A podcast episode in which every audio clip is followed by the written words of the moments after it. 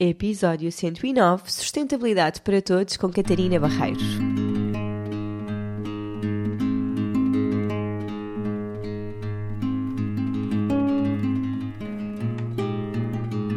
Olá, eu sou a Cláudia e este é o Oficina Podcast. Todas as semanas trago-te um convidado a uma reflexão que te vão ajudar a viver de uma forma mais simples, feliz e consciente. No Oficina não existem verdades absolutas e aqui tudo é uma descoberta.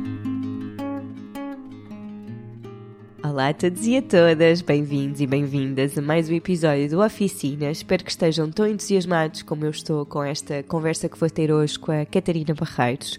Para quem não sabe quem é Catarina, ela é a fundadora do projeto do Zero, que é um espaço onde se fala sobre sustentabilidade de uma forma descomplicada. A Catarina tem um blog, tem uma conta de Instagram super ativa e informativa, tem um podcast que é o do Zero e ela veio trazer assim uma lufada de ar fresco a este ponto da sustentabilidade porque ela é super prática, está muito presente nas suas redes de uma forma mesmo de quem está ao serviço da sua comunidade, portanto ela tira muitas dúvidas, traz alternativas que são acessíveis a todos e tem crescido imenso precisamente por causa disso, porque as pessoas conseguem olhar para ela e ver que isto é uma pessoa normalíssima, não que as outras pessoas não sejam, atenção, não quer ser mal interpretada, mas estamos a falar de uma pessoa que encontra referências e coisas em casa que nós possamos fazer quase no imediato. E eu acho que é mesmo por isso que ela também tem crescido tanto. Se ainda não a conhecem, têm de ouvir a nossa conversa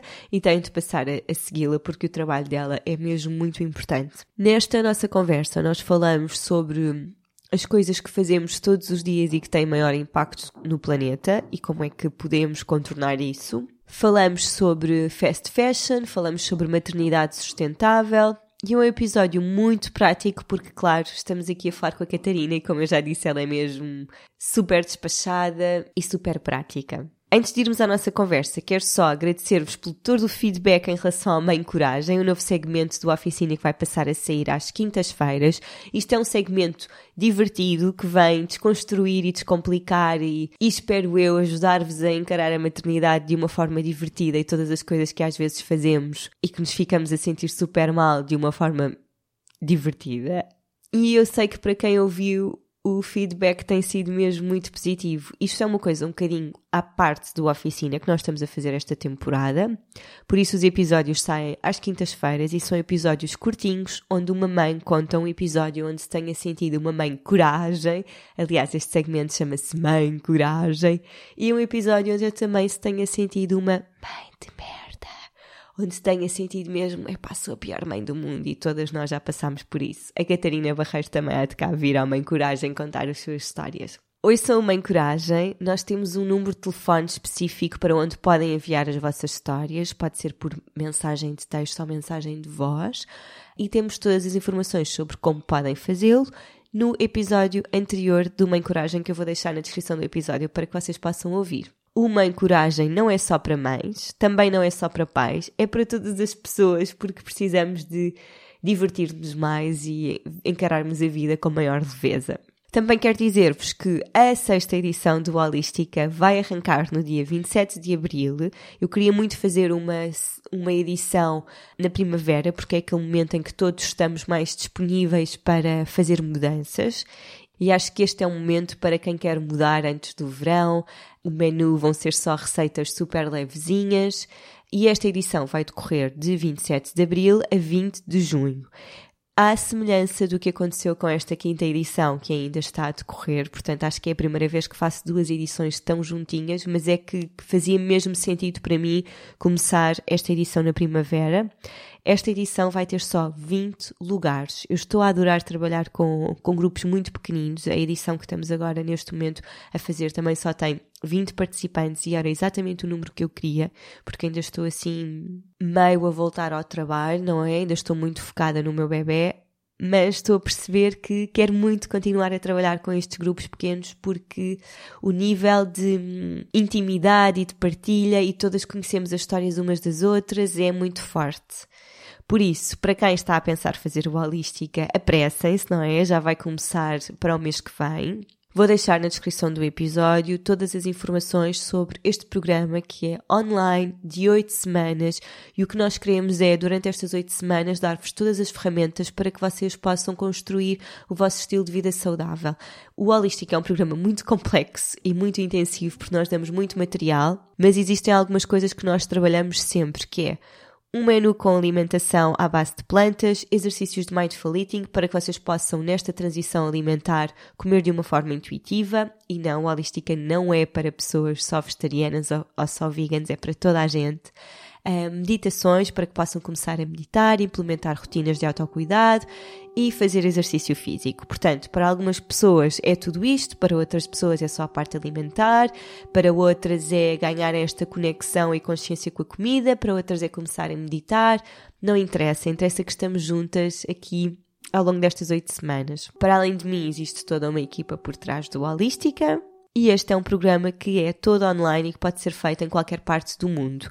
Para quem quer saber mais, vou deixar na descrição do episódio a página onde podem ver todas as informações, preços, datas, planos de pagamentos, todas essas coisas. E nessa página também têm alguns episódios do Oficina onde nós já falamos com membros da equipa do Holística e participantes de edições anteriores. Aproveito para vos convidar para o terceiro aniversário do programa Holística, que vai ser no dia 18 de abril, durante a tarde.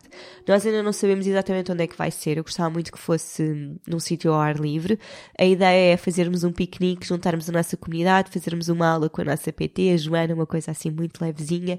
E por isso, se nos estão a ouvir e se querem de alguma forma conectarem-se com, com esta tribo que tem crescido tanto e fazerem perguntas sobre a experiência em relação ao programa, conhecerem-nos, estarem connosco, uh, venham daí, podem enviar um e-mail a dizerem que querem participar. É um evento gratuito. E já sabem, para mais informações, qualquer dúvida que tenham, podem sempre contactar-me por e-mail e por Instagram, sendo que já sabem, por Instagram eu demoro um bocadinho mais a responder. E sem mais demoras, vamos à minha conversa com a Catarina.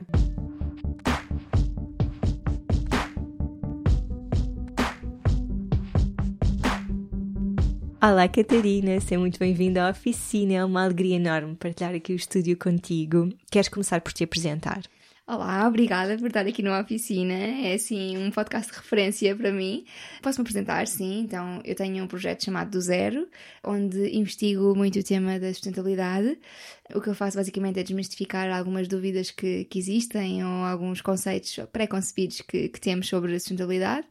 Levo tudo de uma maneira muito descontraída, cada um faz o que pode, sem grandes fundamentalismos, e dá para mudar muita coisa em casa, não significa que impinja à comunidade que me segue que mudem tudo. Todos os passos são bem-vindos e, e é isso que eu tento muito transmitir: é a sustentabilidade de uma maneira fácil e descomplicada. Obviamente, referindo sempre que a sustentabilidade não é um tema fácil, mas com dicas muito simples, hum, abordar o tema com as pessoas, perceber as dúvidas dúvidas de cada pessoa e ajudar naquilo que posso. E como é que tu chegaste até aqui? Ao do zero. Então, isto foi uma história, é uma história de amor até. então, um, pois é. Eu era uma pessoa muito consumista e conheci o meu marido e nós éramos, éramos, amigos, portanto, nada ainda, não era uma relação assim muito próxima, mas ele disse-me: Olha, vai haver uma, uma, uma conferência de uma senhora que é a Bia Johnson na Junta de Freguesia de Alvalade, nós estávamos ali relativamente perto, vai ser organizado por uma tal de Maria Granel. Uh, e eu na altura não fazia ideia do que era.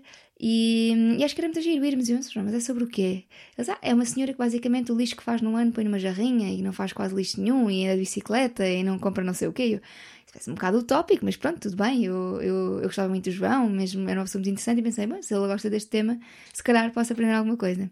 E fomos, eu confesso que passei para aí metade da conferência a revirar os olhos, principalmente quando ela disse que houve uma fase em que não usava papel higiênico, eu revirei muito os olhos e hoje em dia olho para trás e penso, sabias lá tu, Catarina? um... Tinhas quantos anos? Foi há muito tempo? Não, foi para aí há 3 ou 4 anos.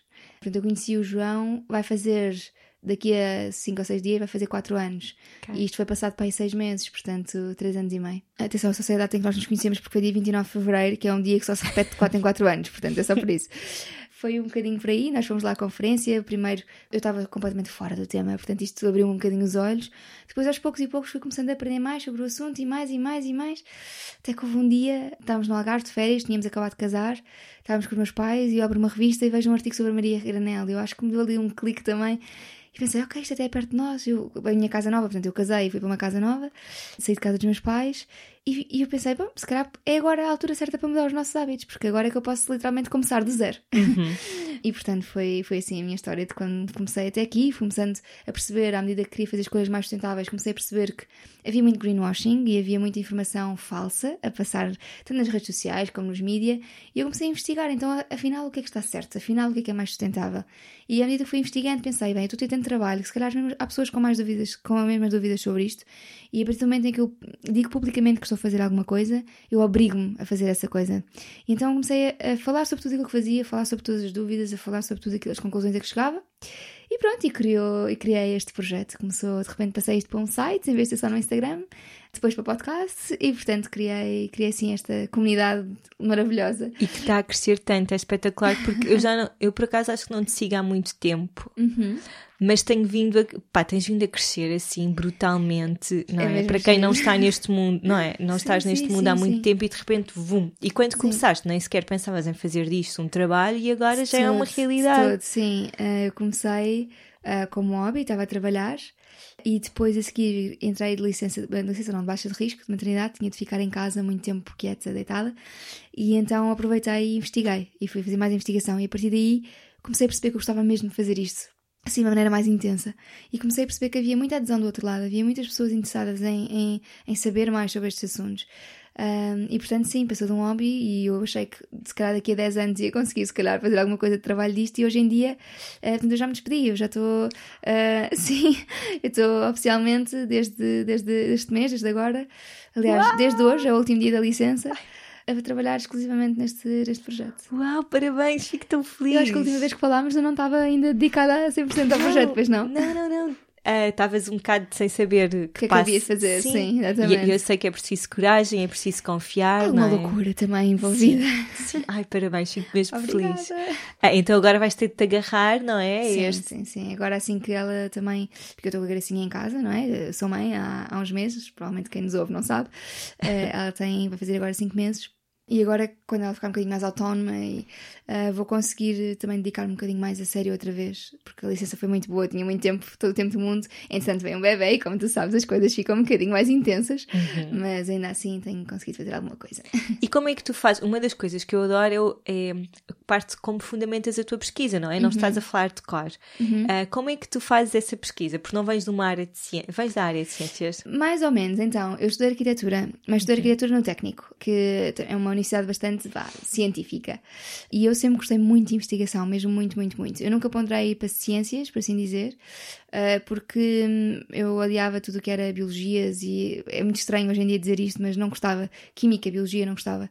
E depois tinha notas, notas incríveis em matemática, então achei que ia muito mais para engenharias, mas ainda assim gostava mais de arquitetura porque também adorava artes. Portanto, imagina toda uma confusão na minha cabeça. E eu sempre gostei muito de investigação. Eu fiz, uh, gosto tanto que já fiz dois mestrados, portanto, uh, eu gosto mesmo muito de estudar. E mesmo em arquitetura, que os mestrados são mais práticos, eu escolhi fazer um mestrado teórico. Portanto, com a investigação, com, com muita pesquisa. Portanto, eu sempre gostei muito desta parte de investigar. E pus mãos à obra, porque eu tinha todas as ferramentas, eu sabia exatamente onde é que, quais é que são as revistas mais credíveis, ou o tipo de investigação mais credível. Um, sei que a investigação científica não é toda igual, portanto, eu pensei, não, eu vou à procura nas fontes certas. E é isso que eu faço, porque no fundo eu tenho de me convencer a mim própria enquanto consumidora. O que eu tento sempre fazer é, eu preciso de uma resposta que me, a mim, uh, enquanto Catarina, me satisfaça e diga, ok, então já descobri uh, o problema inteiro, eu já percebi o que é que é mais sustentável ou não.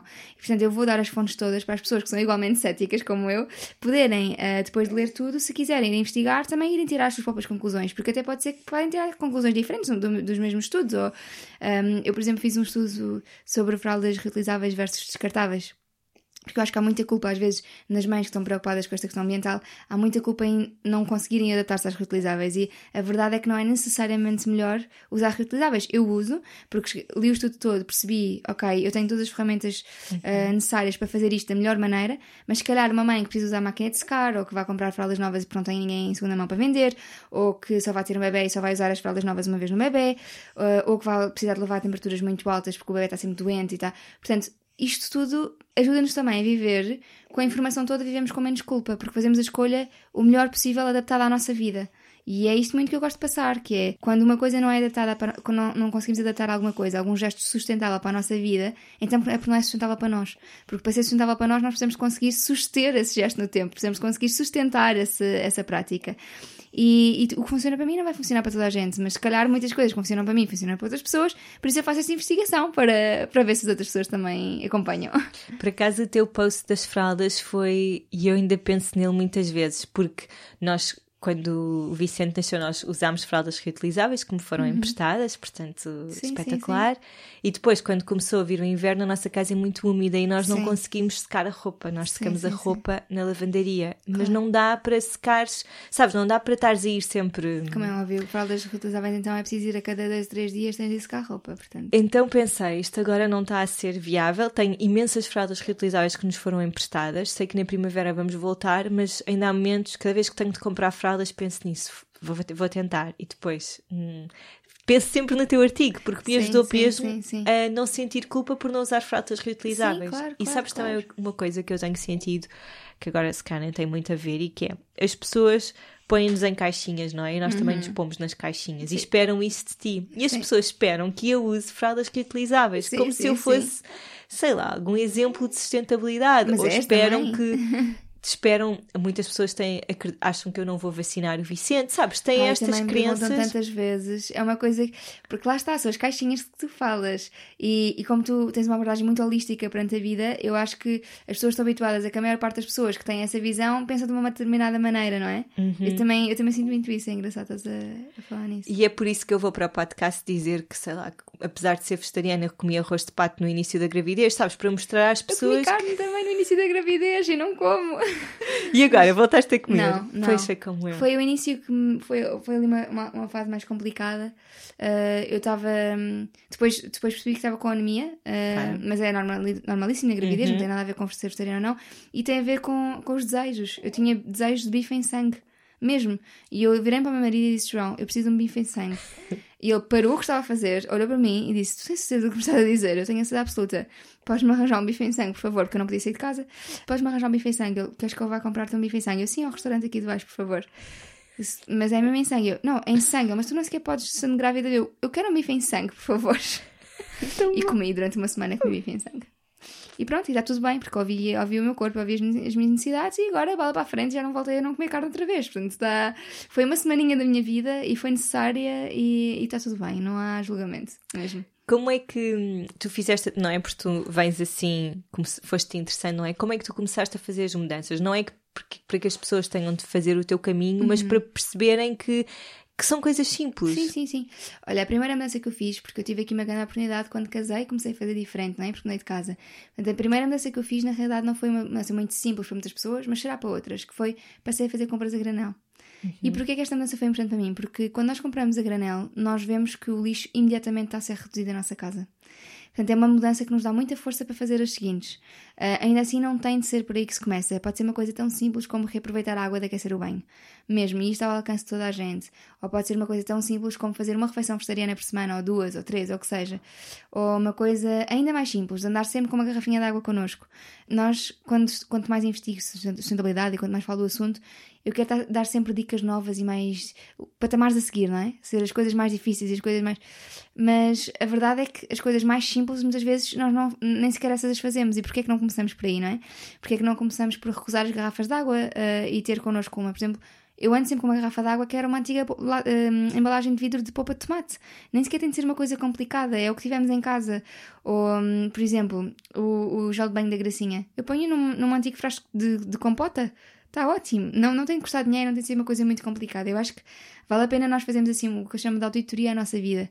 Olhamos para a nossa vida e pensamos: o que é que eu tenho aqui? O que é que eu estou a fazer?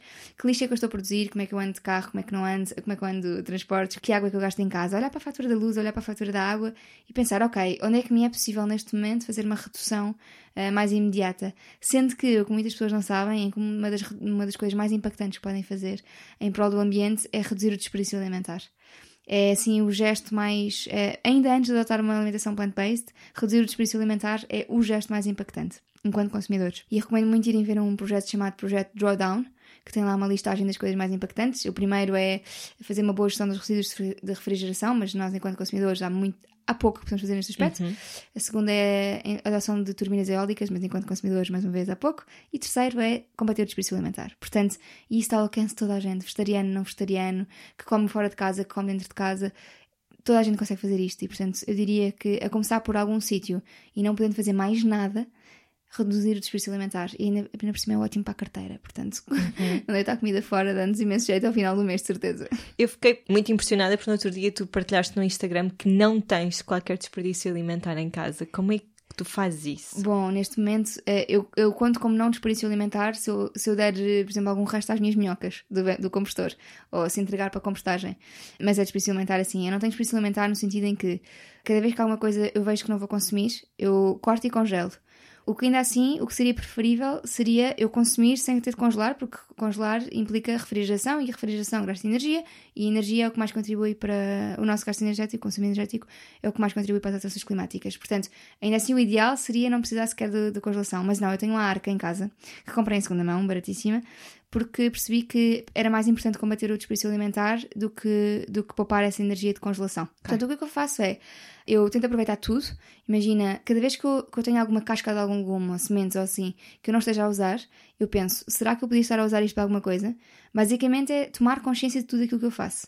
Eu tento tomar consciência de todo o lixo que eu produzo e de me responsabilizar um bocadinho por ele. Portanto, eu, por exemplo, se eu estiver a fazer alguma coisa com abóbora, até há alguns tempos eu descascava a abóbora e usava só a abóbora e mais nada. Então eu comecei a pensar, calma, tenho aqui cascas e tenho aqui sementes, o que é que eu posso fazer com isto? Será que isto é evitável? E é, porque a abóbora, por exemplo, na sopa pode usar com casca. Uh, e eu não sabia. Ou as sementes podes secar e usar como sementes de abóbora, que tanta gente compra no supermercado, não é? Que ainda por cima é caro. Portanto, eu acho que passa tudo também por haver aqui uma consciência. Eu reduzi o desperdício alimentar em casa, quase a zero. Eu não, quero, não gosto de dizer zero, porque também há dias em que se calhar vai acontecer alguma coisa e pode, pode acontecer termos desperdício alimentar, mas não é de todo a norma em minha casa e por isso é que eu digo que reduzi mesmo, de, não há desperdício alimentar em casa. Mas é, é uma questão de consciencialização, porque uma pessoa que não usa, por exemplo, o tal todo do alho francês, se calhar pode começar por usar o tal do alho francês antes de usar as cascas da abóbora. Lá está. Temos de ver a nossa casa e ver o que é que faz sentido uh, para nós. Por exemplo, carne e peixe, se não forem congelados, é muito fácil estragarem-se. Em minha casa não há carne nem há peixe, nesse sentido também é, é fácil não, não estragarmos. Mas é uma questão de vermos o que é que eu estou a deitar fora, olhar para, para o fim da semana e pensar o que é que eu deitei de comida ao lixo. Será que eram restos que depois já não me apetecia comer mais ou que já não consegui comer mais? Não consigo transformar esses restos noutro prato? Será que era de quando estou a cozinhar que tenho um grande desperdício? Será que é de quando estou a conservar? É vermos onde é que estamos a fazer esse desperdício. Uh, eu estava até a ouvir falar e estava a pensar: uau, espetacular, queria tanto fazer algumas destas coisas que tu estás a fazer, mas às vezes ou por preguiça uhum. e, e, há, e são desculpas farrapadas, ou às vezes falta tempo ou energia, e acho que agora, especialmente desde que o Vicente nasceu, é. Não sei, parece que tens uma desculpa para não fazer as coisas, não é? Porque estás uhum. cansada, porque uhum. precisas de ocupar a cabeça com outras coisas, porque tens outras uhum. prioridades. E eu sei que também há uhum. fase e que isto é claro. uma fase, uhum. mas que isso também trouxe muito, muito falta de cuidado neste, uhum. neste caminho. Sim, de sustentabilidade eu acho que às vezes quando nós partilhamos aquilo que, aquilo que não estamos a fazer, como desculpa, de, agora este é o meu contexto e por isso, por eu não estares a fazer, tens aqui um permission slip para também não fazer. Sim. Isso é muito perigoso quando nós sim. entramos no, no, no, não fundamentalismo, não é? Sim, no eu sou tão liberal e eu não faço isto, por isso tu também tens. Sim, sim, sim, sim. Como é que se gera isso quando se chega a tantas pessoas? Olha, o que eu faço é, eu já partilhei uma ou duas vezes alguns erros que cometi em casa, até fiz um post sobre isso há uns tempos, porque houve uma fase da nossa vida, quando estávamos em obras, tínhamos Sim. muitos takeaways, porque não dava de outra maneira, estávamos sem cozinha.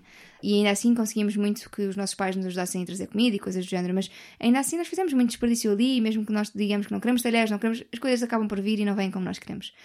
O que eu penso sempre é, primeiro está a nossa saúde mental. Então, eu estava em obras, tinha uma bebê com duas semanas e para mim, nessa, nessa fase, não era a altura certa. E eu não partilhei logo isso na altura com as outras pessoas para não me permitir fazer isso sempre. Porque eu tenho muito esta questão, e isto é uma questão minha, há outras pessoas que não terão, de quando eu admito publicamente um erro, mais rapidamente me ponho a fazer esse erro mais vezes. Então o que é que eu fazia? Eu só, só, só admito esses erros depois de os resolver para mim. Ou seja, quando eu já estiver bem com o facto de ter errado e já não estou a errar, então aí eu falo sobre isso.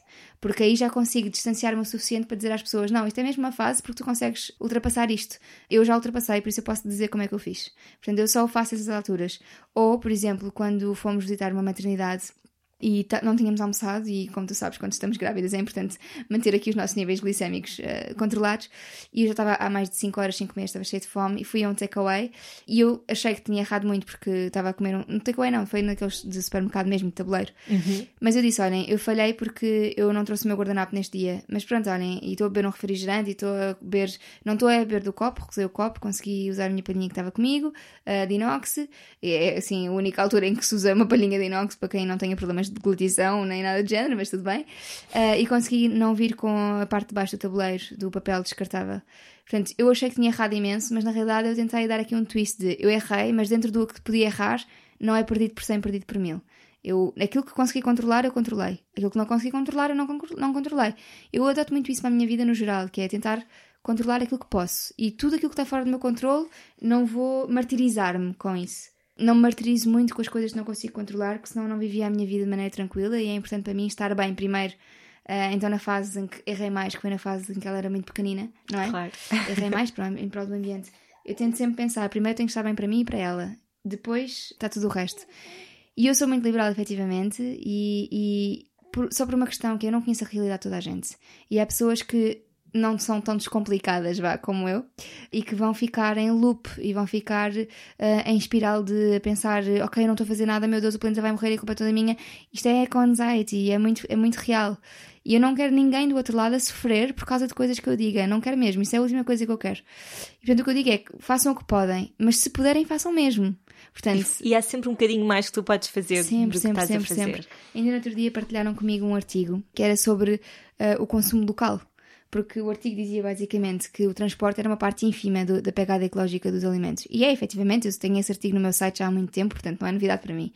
Mas quando se adota uma alimentação de base vegetal, que já, é, já tem uma pegada uh, ambiental menor, ainda assim, o transporte, ainda que sejam 10%, são 10% que contam. Portanto, se nós não podemos fazer mais nada, então isso é bom, portanto, esses artigos que muitas vezes dizem é muito giro falar de produção, produção, local, mas na realidade eh, não é esse o grande impacto. Eu sei que não é esse o grande impacto, mas também tem impacto. E se eu só puder, puder mudar isso, então eu tenho que sentir que o que eu estou a fazer tem impacto, porque se todos nós mudássemos esse 10% de impacto, estaria muito bem o planeta, não é? Portanto, eu acho que a pessoa tem de perceber que, um, tem responsabilidade naquilo que faz, que é uma coisa que também muitas vezes descartamos, que é dizer, ah, não, as empresas é que têm de resolver, ou não, nós temos muita responsabilidade enquanto consumidores. Portanto, ao dar esta responsabilidade às pessoas e dizer vocês fazem o que podem, mas atenção que vocês são responsáveis por fazer o que puderem. Então tudo bem, as pessoas vão perceber, eu faço o que posso, eu não consigo fazer uma coisa, não faço, eu consigo fazer, faço. Mas faço com, com consciência e com responsabilidade. E acho okay. que isso é que é importante nesta, nesta liberalização vá, da, da sustentabilidade. E eu também sinto que, pelo menos no meu trabalho, como também sou muito liberal, não é? Sim. As pessoas gostam de respostas concretas, gostam sim. do que é que eu vou comer, o que é que eu vou fazer, diz-me, dás-me todas sim. as respostas. Sentes isso também? Imenso. E, e sinto muito que as pessoas estão muito à procura de uma resposta fácil e rápida. Mesmo que eu já tenha falado sobre isso no site, as pessoas preferem não ler o artigo, por isso é que eu também criei o podcast para falar, que é mais fácil. Mas mesmo que eu já tenha falado, mesmo que eu tenha escrito, já tenha dito muitas vezes, porque a sustentabilidade é um grande depende. E o primeiro depende é depende da nossa vida, não é? Depende daquilo que nós façamos em casa. Eu não consigo dar respostas imediatas. Mas fazem muita pergunta. Então, se eu beber leite de cabra, é melhor do que de vaca? E a resposta é depende. Depende de porque é que estás a consumir, depende se foi o teu nutricionista que receitou o de cabra em vez de, de, vaca por algum motivo, e se assim for, a saúde está primeiro. Uh, depende de, de onde é que vem cada um dos leites, depende de qual é o, o transporte que, que, chega até nós para. para o, o transporte, não, quanto, quantos quilómetros é que anda até nós cada um dos tipos de leite. Depende da produção, depende se são pessoas utilizadas, se, se, se é usada escravatura na, nessa produção desse leite ou não, se, é, se as pessoas que trabalham têm um rendimento justo, depende de tanta coisa que eu muitas vezes sinto um bocadinho uma fraude ao dizer às pessoas não tenho uma resposta certa para ti. Porque eu sinto que as pessoas estão à espera que eu tenha e não tenho. Mesmo as fraldas descartáveis e reutilizáveis podem ser melhores para uma ou outra, dependendo da casa das pessoas. Uhum. Eu acho que há muito esta questão de quem usa fraldas reutilizáveis de dizer são melhores para o ambiente, ponto. E não é verdade, porque depende do contexto pessoa, em que a pessoa vive, não é? Uhum. Se eu viver numa casa, como tu dizes, com muita umidade, em que preciso usar um secador de roupa, pode não ser melhor para o ambiente, porque as e máquinas. Um umidificador de 24 um peso, horas por não, dia. Tem um peso enorme, uma máquina de secar tem um peso energético brutal, portanto depende mesmo muito. Se isso vai pôr em causa a minha saúde mental quando eu tenho que tomar conta de um bebê, então não, não vale a pena. Eu acho que é uma daquelas mudanças que é para quem quer e para quem está disposto a isso. E eu estou disposta a isso. A questão é, eu estou disposta a muitas coisas que a maior parte das pessoas não está. E tudo bem, por isso eu faço essas muitas coisas que a maior parte das pessoas não está. Mas também eu acho que ao mostrarmos que é tão simples, as pessoas também à nossa volta vão, vão fazendo. E quando eu digo, ok, eu faço isto, há coisas que são muito óbvias. Eu poupar água é óbvio que é, que é importante. Ainda assim, às vezes perguntam-me, é melhor eu poupar a água e utilizar para regar plantas uh, ou para descargas de autocolismo? E a minha resposta é, não sei. Não sei, depende de quanto é que tu usas em casa a pessoa tende a avaliar a vida de uma maneira um bocadinho mais holística e de uma maneira um bocadinho mais abrangente, não é? E quando nos fazem estas perguntas tão diretas, eu, pelo menos eu sinto isto, acredito também, nós ficamos um bocadinho desconfortáveis, ou eu fico um bocadinho desconfortável, porque é, bolas, o tema é tão mais complexo, eu tento passar tantas vezes a mensagem de que o tema é tão mais complexo e temos de ir a tantos pontos e analisar tanta coisa que não há uma resposta rápida. É, que, uh, perguntam muitas vezes que tipo de verniz é que tu usas? Eu digo, olha, eu não uso verniz. Então, se tivesse de usar, qual é que usavas? Não sei, tinha de ir investigar o assunto. Portanto, é, cada pessoa tem de ver a sua vida e eu estou sempre disposta a conversar. E se as pessoas precisarem de coisas muito mais uh, complexas, agora, infelizmente, tenho infelizmente, infelizmente, tenho muito mais mensagens e, portanto, nem sempre tenho esta disponibilidade para, para conversar e explicar tudo às pessoas, mas eu muito rapidamente faço um voice quando as coisas são. um voice no, no Instagram, quando as coisas são mais complexas, a tentar pelo menos explicar: olha, desculpa, eu adorava poder ajudar-te, isto, o tema é muito mais complexo do que este, portanto, não consigo ter uma resposta tão, tão rápida assim para ti. Eu acho que as pessoas não levam a mal, regra geral. Pronto. Sim. Não sei o que é que tu sentes, mas eu acho que não Sim, mas eu, eu sinto que também quero empoderar as pessoas, não é? Claro, Que é, ok, Uh, o, que é que tu, o que é que tu queres comer, o que é que tu, não é? Por onde é que tu Uhum. Queres sim, começar sim, neste caso, o que é que para ti faz sentido, todas aquelas Claro. coisas que tu já falaste. Eu acho que é por aí o caminho, não é? A Claro. pessoa conseguir olhar para a sua, à sua vida e perceber, olha, o que é que eu posso fazer hoje, a seguir qual é que é o passo que eu vou dar, Claro. porque, hum, pronto, só assim podem ser. Claro, claro, eu sou muito a favor de partilhar informação. Uhum. E as pessoas, pessoas bem informadas vão fazer escolhas conscientes. Pronto. E escolhas conscientes, à partida, vão ser melhores para elas e vão ser melhores para o planeta. E a minha questão é sobretudo essa, porque ah, se eu der a informação certa, e aqui eu acho que há muito um trabalho do nosso lado também, enquanto criador de conteúdo, vá, ou enquanto, no teu caso, também no teu trabalho em como, como coach, não é? Há muita questão de nós temos que passar a informação e dar às pessoas as ferramentas para elas saberem tomar decisões.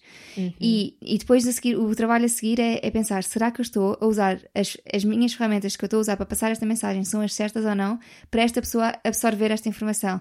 Por isso é que eu tantas vezes vou a tantos canais diferentes, não é? De comunicação e vai o site, e vai o Instagram, e vai o podcast, e muitas vezes eu duplico temas porque eu, eu acho que as ferramentas para chegar às pessoas não são todas iguais. E eu tenho falado do mesmo assunto 20 vezes, de 20 maneiras diferentes, para ver se consigo que as pessoas eh, e- e se empoderem efetivamente, conseguir-lhes passar a informação que elas conseguem racionalizar e interpretar e depois aplicar na sua vida, não é?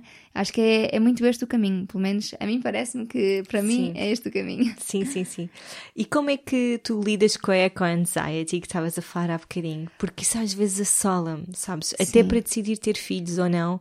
Ah, e tu já publicaste um post Sim, sobre o sim, problema sim. não é o número de pessoas que estão a nascer. Sim, é, é a distribuição dos recursos e é sermos mais eficientes. Então, isto é com anxiety, eu vou, eu vou, assim, muito sucintamente. Eu não sou uma pessoa muito ansiosa por natureza.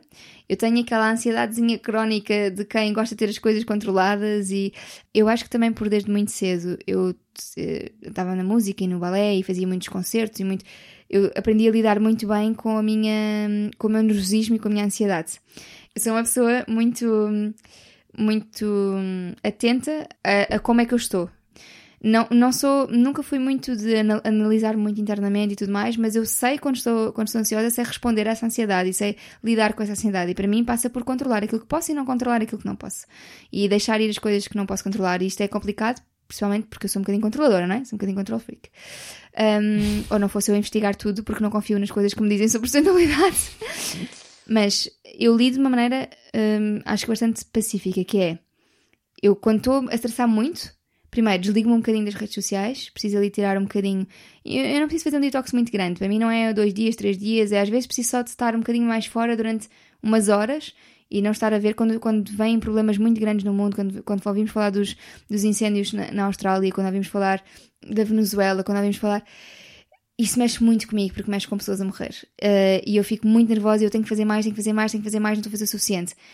Portanto, eu arranjo sempre estratégias para fazer qualquer coisa, uma coisa qualquer, e focar nessa coisa. Por exemplo, na Venezuela, quando vi o que estava a passar, isto não tem a ver necessariamente com alterações climáticas, mas quando vi o que estava a passar, pensei, não, eu vou pôr uma data, eu vou reunir ajuda, falar com as pessoas para, me arranjarem coisas e vou nesta data entregar coisas. E a partir daqui o assunto tem de desligar da minha cabeça e eu tenho de perceber que fiz isto, fiz X e já fiz alguma coisa. Quando foram os fogos na Amazónia, que foi, foi altamente explorado pelos mídia, eu achei que a minha ansiedade estava relacionada com o facto de estar toda a gente a dizer que isto era um assunto meramente político. Isto não é um assunto meramente político. Então, uhum. como é que eu combati a minha ansiedade? Eu fui pesquisar sobre o assunto e fui fazer um compêndio de informação o mais, o mais objetivo possível para dar essa informação às pessoas. E eu descarreguei essa ansiedade que eu tinha em relação ao assunto de estar a estressar com a informação e a desinformação que estava a ser passada, com ok, eu estou a criar este conteúdo e estou a passar para o mundo. Que é uma coisa muito fácil que nós podemos pensar todos os dias quando estamos a sentir ecoculpa, que é mais do que fazer mais e mais e mais e mais, é fazermos muito bem aquilo que fazemos, aqueles passos que já damos, porque as pessoas à nossa volta vão copiar. E de repente, quando nós fazemos as coisas mais simples que já fazíamos e influenciamos alguém, se eu influenciar uma pessoa a fazer o mesmo que eu, eu já faço o dobro. De repente, uhum. ok? Portanto, é, é, pensar que estamos a dar os passos que são possíveis. Porque se está a criar-nos ansiedade, então é porque não é possível para nós fazermos mais. Porque é o limite para mim, é, é, é, é quando a pessoa deixa de estar confortável, deixa de estar bem com a sua saúde mental. Portanto, se estamos a sentir eco-anxiety, então temos de desligar um bocadinho do assunto e depois voltamos a ligar quando estivermos disponíveis mentalmente para o assunto. Para mim é isto que faz sentido, porque senão entramos numa espiral, entramos numa, num problema mesmo de saúde mental a sério, não é? E deixamos de conseguir fazer nada. Portanto, ou deixamos de conseguir fazer tudo. Uh, portanto, eu acho que é assumirmos as escolhas que estamos a fazer e que já conseguimos. E se demorarmos um ano até termos um compostor, que é como aconteceu, então demoramos um ano até ter um compostor, porque para mim eu tinha uma fobia muito grande de, de minhocas, por exemplo, e tinha muita ansiedade relativa a esse assunto, mas eu sabia que queria, queria fazer a compostagem. Eu estava a me sentir super mal não fazer compostagem. Então durante um ano eu fui fazendo mini, mini passinhos. Isto para mim começou por conseguir escrever a palavra minhoca, ok? Uau. Eu não conseguia. Era, isto é, eu tinha mesmo uma fobia muito grande com, com tudo o que sejam rastejantes. E, e, é muito engraçado, as minhas amigas e quem me conhece muito bem dizem: Como assim tu tens um compostor em casa? Porque se tu, se tu fazes, é possível para qualquer pessoa. Mas isto são passinhos e passinhos e mais passinhos. E todos estes passinhos contam, porque ao fim de um ano, de repente, tenho um compostor em casa. Portanto, é um ano, um ano e meio. E como é que está a ser a experiência? Olha, bastante mais fácil do que eu estava à espera. Primeiro, eu estava muito mentalizada do que eu queria fazer, ok? Uhum. Portanto, isto também ajuda, porque se eu não tivesse mentalizada, não faria. Quando o compostor chegou a casa, eu pensei: Oh meu Deus, o que é que eu fui fazer? Quando o João tirou um saco das minhocas lá de dentro, eu juro que me ia cair em tudo. Aliás, eu gravei o um momento que era para ter. Uhum. Eu deixei a minha filha e tudo. Eu deixei a minha filha com o João e com as minhocas e fui-me embora, porque eu não estava a conseguir lidar. No segundo dia, foi o João que foi alimentar as minhocas com, com os nossos restinhos. Uh, no terceiro dia, eu fui com ele. E ele abriu a tampa e eu vi lá, olhei lá para dentro e pensei, ok, isto não é assim tão mal. Agora já consegui ir eu perfeitamente, sozinha, até com ela ao colo, pôr lá as coisas. No outro dia até fui salvar uma minhoca que tinha caído ao chão. Uau! Portanto, sim, é um processo bastante mais fácil do que eu estava à espera e efetivamente lidar com os nossos medos também, também nos faz crescer, não é? Portanto, eu também não queria uhum. ser aquela mãe que vinha uma minhoca no parque, que é uma questão super saudável para ela brincar e para tudo mais, e ia começar a entrar em pânico, não é? Quer dizer, eu, eu comia bichinhos da conta quando era pequenininha e os meus pais não entravam em pânico. Fez parte para me deixarem explorar à vontade. Portanto, tem sido uma experiência muito boa. Então, de todas as mudanças, esta foi a mais difícil? Ai, sim, sem dúvida. Houve eu não posso dizer que foi a mais difícil uh, em termos práticos, porque agora fazer é muito fácil. Mas foi a que me demorou mais tempo até assumir que ia fazer. Outra, houve uma mudança muito drástica também na minha vida, foi deixar de comprar moda, uh, roupa nova, ou quase não compro roupa nova, compro, limite-me assim, a roupa exclusivamente de designers portugueses e que eu faço a mesma questão, ou então segunda mão. Custou-me muito deixar a fast fashion. Vou confessar esta, isto aqui, que acho que nunca falei muito sobre este assunto. Pois, eu queria falar mais contigo porque eu sinto Pai, às vezes ainda cedo, porque é fácil, claro, porque claro. preciso no preciso, sabes? Sim, sim, sim. Mas nesta coisa as de gravidez e de pós-parto e de nada me serve e onde é que eu vou. E às vezes uh, as compras são muito também uma terapia para muitas pessoas, não é? E nós não podemos também descurar, de descuidar ou, ou não contemplar que isso acontece. Se é certo ou errado, já não nos compete a nós julgar, mas acontece. E a mim acontecia, mas compras para mim eram terapia. O que eu fiz foi resolver tudo o que estava na minha vida que, que estava. Com terapia. Com... não necessariamente com terapia, por acaso eu não, uh, eu não cheguei a, a, a, a ir falar com ninguém sobre o assunto assunto, mas lá está, eu, eu rodei-me muito de, de, pessoas que me ajudam muito uh, e que, primeiro, que acreditam muito em mim e que me puxam muito para cima. E depois eu, eu sou uma pessoa muito racional e então as minhas amigas e, e o meu marido puxam muito a minha racionalidade quando eu estou com algum problema assim que preciso de terapia. Mas, sem dúvida, por exemplo, esta questão da compostagem, se eu não estivesse a conseguir resolver, ia procurar ajuda. Uh, talvez, calhar, de um coach, em primeiro lugar, depois, eventualmente, para uma questão de psicologia, se me tivesse mesmo a afetar a sério a minha vida.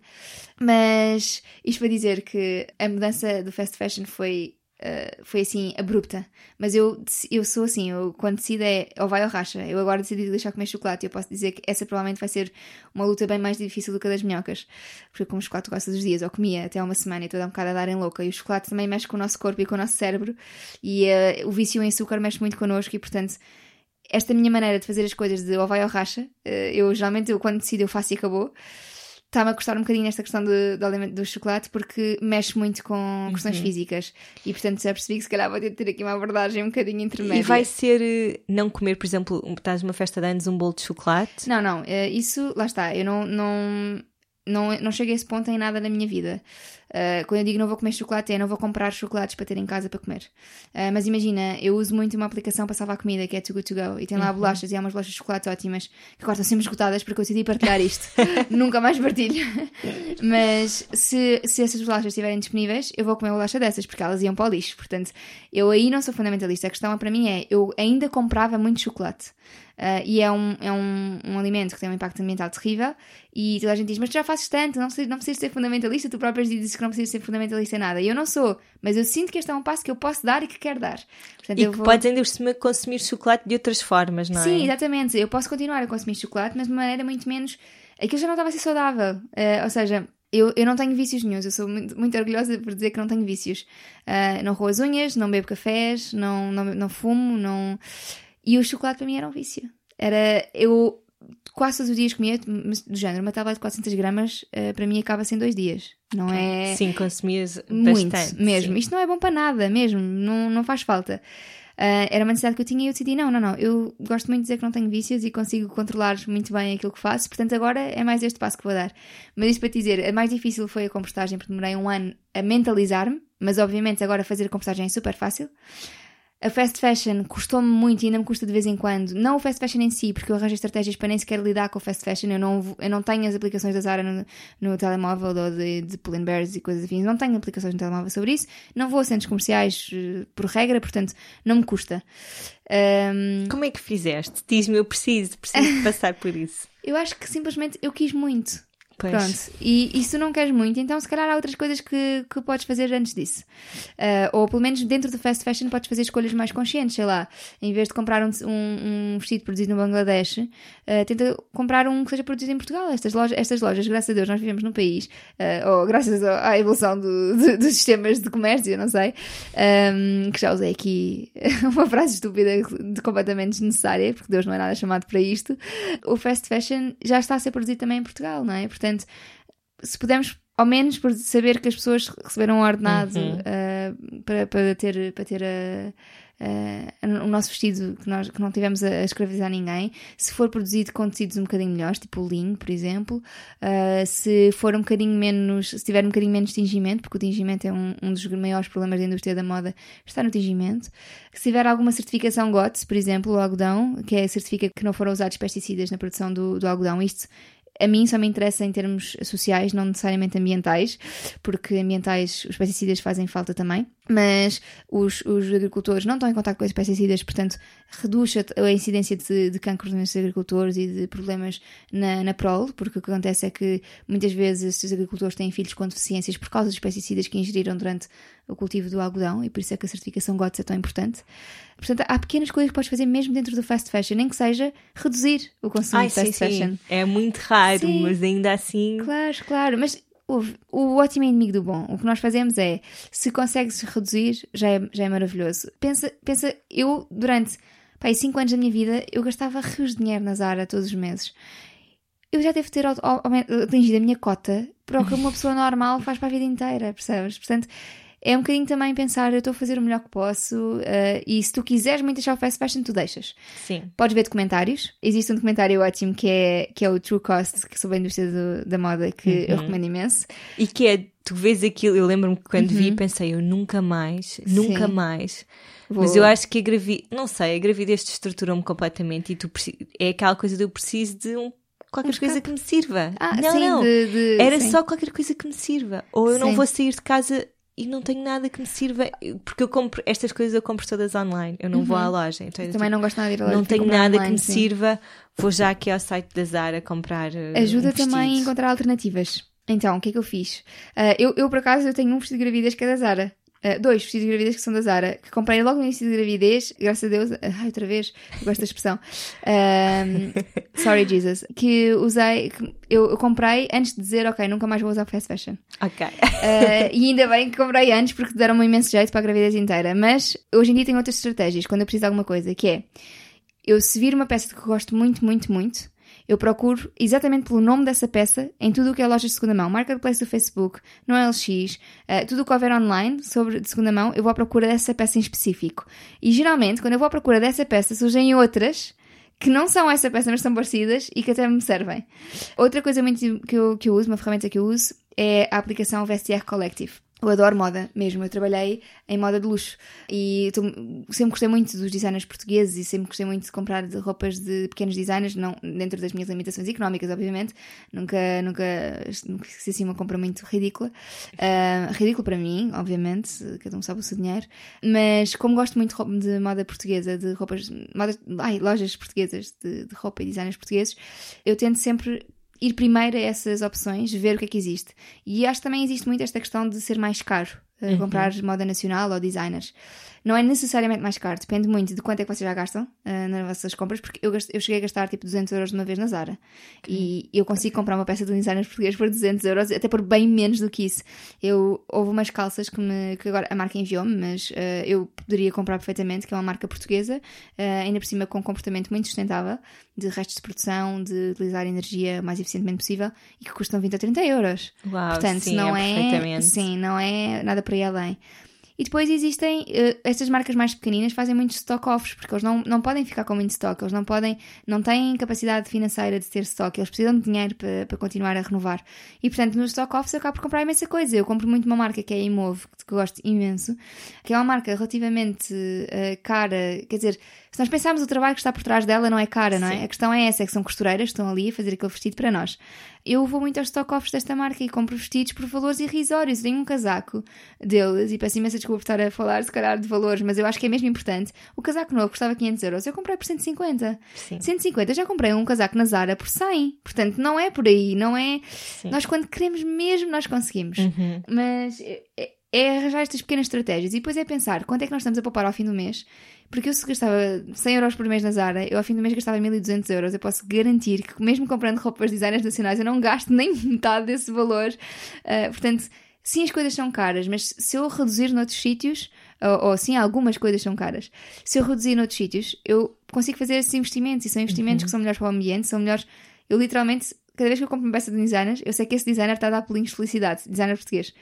E depois há, há roupas de em segunda mão. A, a, a aplicação do VSTR Collective tem imensa roupa em segunda mão. E olha, eu hoje estou vestida com umas calças de uma marca que gosto imenso, que é a Acne Studios. Uhum. Que eu nunca compraria umas calças dela, desta marca novas, porque eu acho mesmo muito caras e não consigo justificar o valor. Uhum. Porque lá está, não se trata de uma, de uma marca que faça uh, as coisas com costureiras. Não, não, consigo justificar o valor, embora seja uma marca que hoje em dia está a caminhar uh, em passo largo espaço de sustentabilidade. Eu comprei, comprei as no VSTR que custaram mesmo como as calças da Zara. Portanto, uh, comprei em segunda mão, tem um mini, mini defeito que tem numa costura, tem um bocadinho de um corretor que alguém claramente tentou tirar e não conseguiu, mas tipo, é, é dentro, de, é na entreperna, ninguém vê. Portanto, comprei-as por um valor irrisório, uso-as imensas vezes, estou a dar uma segunda vida a estas calças. Uh, uma das coisas que nós podemos fazer em prol da sustentabilidade no que diz respeito à, à, moda é ter muita atenção à manutenção, às lavagens e dar-lhes e prolongar a vida da, da, da, roupa. São os dois gestos mais sustentáveis que nós podemos fazer em relação à roupa. Portanto, uhum. se não conseguimos deixar de comprar nestas lojas de fast fashion, cuidemos bem da roupa. Lavemos só quando é necessário, tiremos as nódoas à mão uh, em vez de pôr a peça toda na máquina. Uh, pomos a arejar as peças, por exemplo, jeans. Uh, pôr a arejar é, é mais do que suficiente. Portanto, arranjar estratégias que nos ajudem a, a, a, minimizar o nosso impacto e não necessariamente termos de boicotar as marcas todas de Uhum. fast fashion. Pronto. Sim, é bom ouvir-te, porque fiquei a pensar que realmente, ok, já, por exemplo, já tive dois anos e está sem comprar roupa, sem comprar uma única peça, foi muito fixe. Isso é incrível. Ahm, Eu nunca tive dois anos sem comprar uma peça de roupa. Compro em segunda mão, ok, Uhum. mas nunca tive dois anos sem comprar. Aliás, eu acho que ainda não tive. Eu acho que o máximo que eu tive sem comprar uma peça de roupa foram seis meses. Não, talvez um bocadinho mais. Não, mas tipo, à vontade, vá, mais ou menos, seis Uhum. meses. Ah, porque eu, lá está, eu gosto muito de moda. A moda Sim. para mim é uma indústria que me chega muito ao coração. Eu trabalhei em moda durante imenso tempo, adoro, ainda hoje sigo atentamente todas as Fashion Weeks. Simplesmente não compro da maneira como comprava. Portanto, se eu gosto muito de moda, eu não vou anular essa parte de Uhum. mim. Eu vou arranjar estratégias para conseguir lidar com a moda de maneira mais sustentável sim. é uma parte faz parte de mim, a moda faz parte de mim. Eu não vou eh, ser hipócrita e dizer, não, agora vou fechar os olhos para sempre à moda. Não, é importante para mim, eu gosto, é um gosto mesmo. Portanto, E és vaidosa a vestir-te? Ou quando Em- escolhes as roupas, sabes, escolhes, escolhes peças muito Sim. específicas? Uhum. Ou é do tipo, preciso de umas calças e podem ser estas? Não, eu gosto de escolher pe- peças eh, específicas. No meu caso, eu não sinto que seja só por vaidade. Eu, quando escolho uma peça de roupa é porque ela me diz alguma coisa. Nem que seja porque me deixa mais feliz. Não, eu, não, eu não me visto a pensar, vou ficar ótima, vou ficar super gira. O que não tem mal absolutamente nenhum. Uhum. Mas não é a minha lógica, porque eu gosto mesmo da moda pela moda. Eh, o, o João até às vezes comenta que eu visto roupa muito larga. E muitas vezes quando me veem com peças mais justas dizem mas tu afinal não, tu tens até, não estás muito mal, estás com uma recuperação boa e tudo mais. Eu, Sim, é, eu, eu só gosto de vestir roupa mais larga porque é descomplicada. É, é- não tenho que pensar muito no assunto. Primeiro, ninguém tem, a ver, ninguém tem nada a ver com se eu estou magra ou se estou gorda. É logo para começar aí. Nem gosto de dar asas a essas conversas. Porque passei, houve uma fase da minha vida em que eu engordei muito e não lidava muito bem com isso. E havia muitos E toda a comentários. gente comenta, sim. Sim, havia muitos comentários do que é que se passava, e mesmo em casa era uma situação muito difícil de lidar. O meu, o meu avô, o meu, o meu, é nada, o meu, avô, o meu irmão sempre foi muito ligado ao desporto e com todas as boas intenções dizia: Catarina, tens de perder peso, isto já não estás, já estás mesmo, já não está muito bem, já não estás bem, eh, não te sentes mal porque estás assim. ó. E eu percebo que isto não era de um, de- para me sentir mal, mas isto não era. Eu, eu desenvolvi uma relação muito, muito desagradável com a comida nesta fase porque não estava a conseguir eh, lidar bem com, com estas questões. Até que comecei a lidar tão bem que neste momento isso já não é um tema para mim e não me interessa muito se as pessoas acham que eu estou magra ou estou gorda. Então eu, eu escolho a roupa pela roupa. Para me sentir bem, mas o sentir-me bem para mim não é uma questão meramente estética. Eu sinto-me bem quando estou, por exemplo, hoje, que estou com uma, com uma camisa que foi, foi uma amiga minha que me deu porque já não usava e eu troquei com ela por uns calções, eh, ou estas calças que comprei em segunda mão, ou estas botas que comprei em segunda mão, ou esta camisola que tem anos e anos e anos um, e que foi comprada nova, mas ainda assim sinto-me bem com ela. Uh, para mim é uma questão de é utilitário, é funcional, eu tenho de me sentir se- sentir-me eu. Uhum. Houve uma altura em que eu arriscava imenso na moda. E era Uau. muito mais vaidosa e gostava imenso.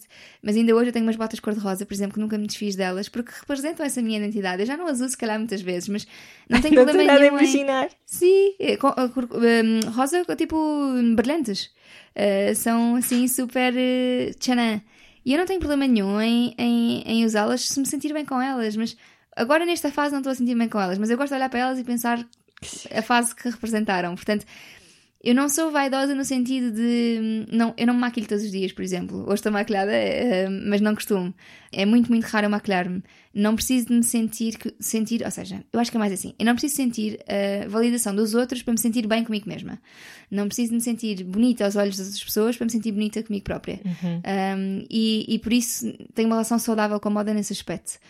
Mas gosto de estar arranjada, nem que seja para ir jantar fora com o meu marido. E gosto que ele me diga: Uau, estás tão arranjadinha. Ou a opinião dele interessa-me para mim. Mas a minha opinião também, se eu tivesse num dia muito, muito, muito, muito mal comigo própria, eu não tenho problema nenhum andar de pijama pela casa e de pantufas. Mas se estiver a sentir num dia mau, eu prefiro ir tomar um banho e vestir uma, uma, uma roupa ah, de sair à rua do que ir tomar um banho e vestir outra vez um pijama. Porque sinto que preciso desse, desse, desse impulso. Mas lá está, depende dos dias. É- Eu acho que é uma questão de, de bom senso e de irmos também ouvindo aquilo, o nosso coração, vai, o nosso, o nosso cérebro. Agora com a gracinha, como é que estás a fazer? Eu sei que compras muita coisa online, muita coisa no OLX, Sim. na, na Kit to Kid. Uma Sim. coisa que eu aprendi porque percebi ao início que precisava da coisa, não é? Para o Vicente deixou de servir, oh meu Deus, não me tinha percebido. Vou Kit to Kid, não há, vou outra Kit to Kid, não há, e é tipo, ok, preciso mesmo agora. Ok. E isso deixava- deixou-me irritada e há pouco Sim. tempo tive de comprar coisas Sim, sim, um, online e depois pensei, agora cada vez que vou Kit to Kid compro coisas já para ele a usar no futuro. daqui a seis meses, é daqui a um ano. Como é que estás a fazer essa parte? Olha, é, é exatamente como tu dizes, eu planeio. Uh, eu o que eu faço é tentar não chegar àquela fase em que é, oh meu Deus, não tenho nada para lhe vestir. Já me aconteceu chegar a essa fase e por acaso fui à, à Kitsuki, fui a uma que nem sequer costumo ir e havia imensa coisa, então consegui comprar. Mas foi, se nesse dia não tivesse existido uh, roupa para ela, eu não sei o que é que tinha feito. Acho que teria de ter ido comprar, comprar novo. Porque hum, não tinha, mesmo, de repente, de um dia para o outro, ali nos três meses, tudo lhe deixou de servir tudo. Foi do género, as coisas vieram de lavar e já não cabiam. E ela tinha a roupa que tinha vestida, e depois nós também não temos imensa roupa para ela. Temos para aí 5 ou 6 coisas conjuntos, ou um bocadinho mais, para aí 10. Uh, e, e, eu pensei, o que é que eu lhe vou vestir amanhã?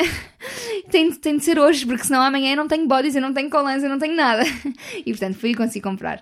Mas com ela o que eu faço o máximo possível a planear. E o que não conseguimos controlar, não controlamos. Pronto, é basicamente isso. Houve um dia que eu pensei se calhar é hoje que eu tenho que comprar uma fralda descartável. Porque as coisas não estavam a secar em casa uh, e eu eu, eu estava mesmo em desespero. Ela tinha a fralda que tinha vestida e tinha mais uma. Ponto. E já estávamos no fim do dia, as coisas não iam secar por, por algum, alguma razão da natureza, houve assim um solzinho de fim de tarde que me secou duas ou três fraldas. Eu pensei, boa. Senão também, o que já fiz, que já aconteceu em, em dezembro, por exemplo, que estava só chovia, só chovia, só chovia, não conseguia secar porque a casa era úmida. Uh, fui à casa da minha mãe, fiz uma. A minha mãe tem máquina de secar já há muitos anos e fiz uma máquina de secar e pronto. Uhum. Mas eu tento sempre planear de maneira que isto não tenha de acontecer. Para nós, se planearmos, minimizamos o risco, vá. Minimizamos o erro. mas, mas com ela, basicamente, o que eu tento fazer é comprar com alguma antecedência antes de precisar, basicamente. Por exemplo, ela agora vai para a creche. E ela, como nós andamos, estamos muito em casa, ela anda muito com, assim, com estes bodies e com estas coisas. E ela tem roupa de sair tem para aí três fofos, ou uma coisa do género, e um macacão. E então o que, que eu estou a fazer agora? Como sei que ela vai para a creche agora, daqui a. Sai daqui todos a... os dias, não é? Sim, sim, exatamente. Por isso agora vou, vou, estou a arranjar um bocadinho mais mais estoque desse tipo de, de, uhum. de, roupa. Ou, por exemplo, agora vamos à neve, amanhã vamos à neve. Uh, e vamos estar sete dias na neve. E eu não sei se vou conseguir lavar as fraldas tanto quanto queria. E eu pensei, eu vou, eu vou querer ter mais filhos e consigo comprar em segunda mão. Por isso vou, comprei mais uh, eh, 10 fraldas, não me engano. Comprei e tenho lá o stock, ainda por cima foi um valor irrisório. Consegui comprar as minhas fraldas preferidas para elas, umas mitas. Comprei, comprar, consegui comprar 8 por 40 euros, portanto não é, não é nada para ela. Ainda comprei duas Maminomios também por um valor irrisório, são as fraldas que eu uso nela. Eu pensei, ok, é um bom investimento, portanto planeio. Eu sabia que vou para a neve, eu sabia que isto ia acontecer, portanto eu vou tentar ter as coisas minimamente controladas. E já tenho um número de duas ou três lavanderias self-service para o sítio onde eu vou, para caso eu consiga, porque eu não quero deixar as fraldas por lavar durante tanto tempo. Uhum. Por isso, se conseguir, a meio das férias, vou, vou, vou a uma delas e vou lavar. Pronto. E se não tiver a conseguir, vou tentar arranjar outra, outra opção no hotel. Portanto, já assim com o máximo de opções possível para, para tentar fazer tudo corretamente. Vá. Espetacular. Cá em casa, David já casa comigo porque temos um estoque de coisas para quando ele tiver um ano, um ano e claro, meio. Que, tipo, são coisas também. giras que encontro na Kit. Vamos claro, embora. Claro, é porque ainda por cima as pessoas têm muito este estímulo de segunda mão não ter coisas muito giras. Mas nós encontramos coisas tão giras, só que às vezes vão para a frente. Se uhum. comprarmos já, já ficamos com as coisas giras para quando forem mais crescidos. Eu lembro perfeitamente que antes dela nascer, eu comprei-lhe um vestido de dois anos. Porque eu adorei o vestido. Eu olhei para o vestido e pensei, eu, quero... eu nem sequer sabia se ela ia ser rapariga. Mas eu disse, eu preciso deste vestido na minha vida. Eu vou comprar. Se for rapaz, depois usa, usam os irmãos as irmãs. Uh, ou se era um vestido branco, ainda por cima não dá mesmo, não é? E, ou então, se tiver sobrinhas ou se tiver o que seja, eu vou comprar este vestido e depois vou oferecer a alguém caso, não, caso ela seja um rapaz. E eu estou felicíssima de ter comprado aquele vestido e estou a contar os dias para começar a usar. E é um vestido para dois anos. Ah, eu acho que quando. É, é como para nós, se gostamos muito de uma peça de roupa, uhum. compramos, pronto, e depois há de servir, não é, não é por aí. Então, antes para fecharmos assim o tema sustentabilidade, é só assim, tu, foi um episódio cheio de dicas, super rico nesse sentido, mas se fizeres assim um resumo daquilo que nós falámos, como é que uhum. nós podemos ser mais sustentáveis, com tudo, não é? Com todas uhum. as, as componentes que a, que a palavra sustentabilidade sim. Um, Inclui, tem, é? sim. Um, algumas dicas, por favor. Então, uh, eu diria, em primeiro lugar, fazer uma auditoria à vida e perceber onde é que nós estamos, cada vez que nós gastamos dinheiro, perceber o que é que estamos a comprar. Uh, seja serviços, seja. Porque se gastamos dinheiro num passo, estamos a saber que estamos a gastar. Portanto, eu acho muito fácil nós olharmos para a conta bancária e ver, ok, estes gastos foram onde? Para fazermos a auditoria também em termos de sustentabilidade, que é, eu estou a gastar em combustível, será que podia gastar num passo? Pronto. Em segundo lugar, planeamento. E no planeamento, uh, eu, eu diria que o mais importante é o, é o planeamento das refeições por causa do desperdício alimentar. Uh, em minha casa, nós, nós usamos um Excel que eu desenvolvi com o meu marido, que é assim, o um maior geek de que é informática. Que é espetacular. Gostas? E basicamente o que o Excel faz é, tem não sei quantas receitas, aquilo faz uma lista de compras, porque o meu problema era sempre, quando tenho as receitas, depois ir um a um, fazer a listinha de compras. Aquilo faz automaticamente e depois a seguir é só comprar e ter em casa. Assim não desperdiça alimentos quando vou às compras. Portanto, planear, planear muito bem. planear muito bem. O combater o desperdício alimentar é assim, ponto número um em casa. Cada vez que vocês deitam fora alguma, alguma casca, alguma semente, alguma parte de um alimento, vão à net e vejam como aproveitar uh, sei lá, talos de brócolos. E se descascarem bem descascadinhos, e a Leonor Cício fala, fala disto, se descascarem os talos dos brócolos, podem pôr na sopa que não ficam com fios. Ou como aproveitar e de repente vocês estão a, a comer uma banana. E a casca de banana pode ser aproveitada, porque pode ser cozinhada e fica uma coisa que sabe mais ou menos a carne. Ou então podem aproveitar para adubar as plantas, por exemplo. Portanto, cada vez que fazem lixo, responsabilizem-se por esse lixo e vejam, será que podia evitar? E às vezes a resposta é não, está tudo bem, ok? Uh, questões de medicamentos, por exemplo. Outra coisa importante é fazer uma alimentação uh, variada e o mais plant-based possível. Evitar alimentos com uma pegada muito grande, como por exemplo a carne de vaca e o chocolate. E quando, quando falamos de carne de, de, de pastagens, não é necessariamente melhor. Por exemplo, no Alentejo, uh, grande parte da. Eu não sei se tens mais ou menos noção, ou se tem, quem está a ouvir, 5 ponto qualquer coisa por cento das nossas emissões de metano vêm da pecuária em, em Portugal. E o metano é um dos gases que mais contribui para o efeito estufa. E nós pensamos, ah, mas nossas vaquinhas pastam. Sim, mas pastam no Alentejo. E no Alentejo é uma zona muito árida e, portanto, não há absorção do dióxido de carbono que elas emitem ou do metano que elas emitem, porque não há árvores para fazerem essa absorção. Portanto, não é uhum. necessariamente melhor ser carne de pastagem ou não. Uh, é melhor para as vacas, sem dúvida. Portanto, fazer uma alimentação mais consciente uh, e quanto mais. As alimentações mais nutritivas geralmente são mais baseadas em, em, em, em vegetais. Portanto, não é, não é preciso ser drástico, não é preciso sermos todos vegan de um dia para o outro. Quem quiser ser melhor ainda, mas um, ehm, para quem ainda não está, está muito longe ainda desse, dessa realidade, uma transição com calma, com uma, com uma ou duas refeições vegetarianas por semana, depois três, depois quatro. Uh, outra coisa muito importante é guardar água em casa. Também está ao alcance de toda a gente. Nem que seja água de cozer alimentos, serve para fazer caldos. Uh, água de cozer grão e feijão serve para pôr nas sopas, por exemplo. Eu, cada vez que eu faço alguma coisa, alguma coisa em água, eu uso essa água para outra coisa. Nem que seja água de cozer esparguete, eu uso às vezes para, para, para a louça, para amolecer, tem um bocadinho de óleo às vezes ajuda. Uh, ou água de cozer grão e feijão eu uso para depois fazer caldos e para fazer, pôr em risotos, pôr em sopas. Quando, cada vez que uma receita diz adiciona água, geralmente podemos adicionar um caldo de legumes de, de cozinhar os legumes. Portanto, aproveitar essa água, aproveitar a água de aquecer o banho, para tudo o que possamos imaginar. Aproveitar, uma das maneiras menos óbvias de aproveitar a água é usar a máquina de lavar e a máquina de lavar roupa e lavar louça, que são muito mais eficientes do que se nós lavássemos à mão, uhum. em termos de consumo de água. Poupar energia em casa, desligar o que não está a ser utilizado. Atenção aos consumos de stand-by. Cada vez que desligam alguma coisa e há uma luzinha a pescar, há o chamado consumo de stand-by. Este consumo de stand-by estima-se que seja responsável por cerca de 10% do nosso, do nosso consumo energético.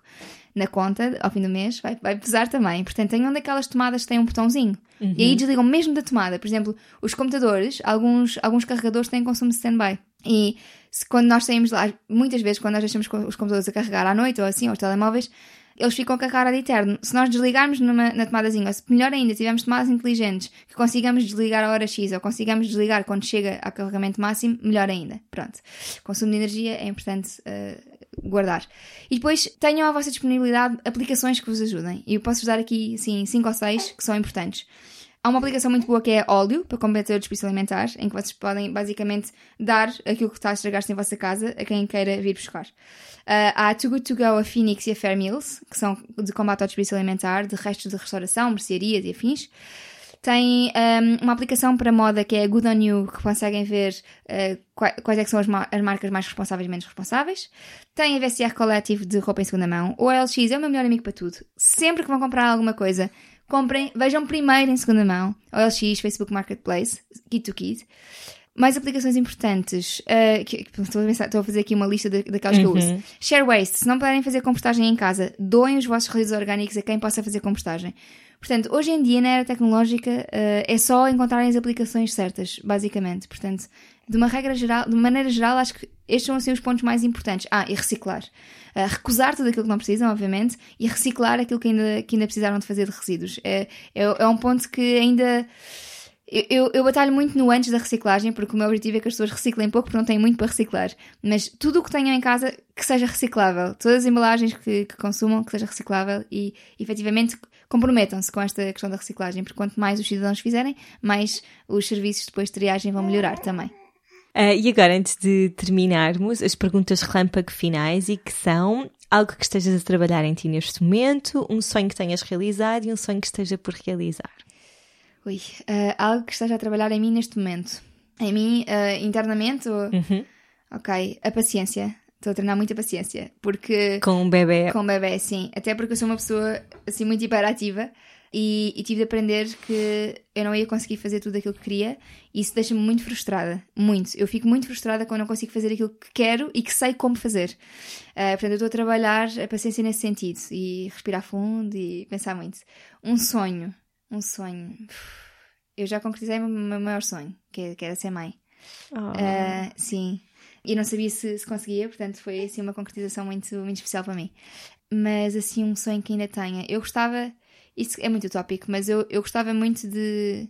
Utópico não é, não é nada utópico, mas eu gostava mesmo de conseguir contribuir de alguma maneira muito positiva para, para, para uma vida mais sustentável a uma escala global. Ou seja, eu, eu não trabalho nada internacional, não trabalho nada disso, mas eu gostava de sentir mesmo. O meu sonho era poder chegar ao máximo número de pessoas possível de, neste assunto de sustentabilidade. Porque, para explicar que é tão, é tão simples em tantas coisas e tão complexo noutras, que não é a 8 e não é 80. E gostava tinha, tinha, tinha. Gostava de expandir muito aquilo que faço no do zero. Gostava mesmo de chegar a muito mais pessoas. Eu, eu tenho assim, eu não, eu não trabalho assim muito por sonhos neste, neste aspecto, mas por objetivos. Eu tinha um objetivo mesmo, mesmo grande, que era conseguir uh, este ano ter alguma, alguma prática minha que chegasse a 50 mil pessoas. E estou quase, porque a da água chegou a 44 mil para já. Uau. Portanto, foi assim, eu de repente olhei e pensei, eu vou dormir feliz, porque eu gostava. 50 mil para mim é era um valor que pensar, se eu conseguisse que 50 mil pessoas adotassem algum gesto, uh, para mim era uma transformação brutal. Era assim uma coisa. No fundo, só quero mesmo é espalhar esta mensagem mesmo, mais nada. É, esse é o meu grande, grande sonho e, e demorou-me até descobrir que era isto que eu queria na, na minha vida. Mas, mas, agora estás. Sim, pá. completamente apaixonada por isto sim. e dedicada a 100%. Sim. E com amor, eu vejo sabe, a forma como tu partilhas, como dedicas o tempo. É sério, isto não é para te ah, engraxar, é mesmo de alguém que está a dar muito de si para ajudar, não é, para, para ajudar as pessoas, Sim. para tirar dúvidas, para... E também é um bocadinho egoísta, porque também é para me ajudar a mim, porque quando eu ajudo outras pessoas eu sinto-me mais, mais, Sim. mais, mais, com mais força para fazer isto também. Eu digo muito que o fazer estas coisas em comunidade tem muitas vantagens, que é não nos sentimos uns aliens e ganhamos força para fazermos mais coisas. Sim. E para percebermos que somos capazes de muito mais. Obrigada, Catarina. Era gostei essa. muito. Eu gostei muito de estar aqui. Obrigada, Cláudia.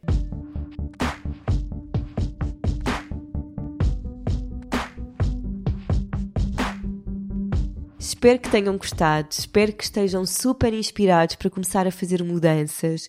Acompanhem o trabalho da Catarina. Todos os links daquilo que nós fomos falando ao longo do episódio estão na descrição do episódio. E antes de me ir embora, queria só ler-vos a review desta semana e que é da Maria Benedita Magalhães. Adoro o podcast. Foi através da Cláudia, do que ela fala e dos convidados que traz ao podcast que iniciei uma mudança na minha vida, para muito melhor. Comecei a seguir muitos dos seus convidados porque são realmente inspiradores. Obrigada pelo teu trabalho. Obrigada eu, Maria Benedita. Fico muito feliz e espero que agora também sigas a Catarina Parreiros, se já não seguias, porque ela é realmente muito inspiradora. Obrigada a todos. Obrigada sempre por estarem desse lado. Até para a semana, um dia cheio de sala interior.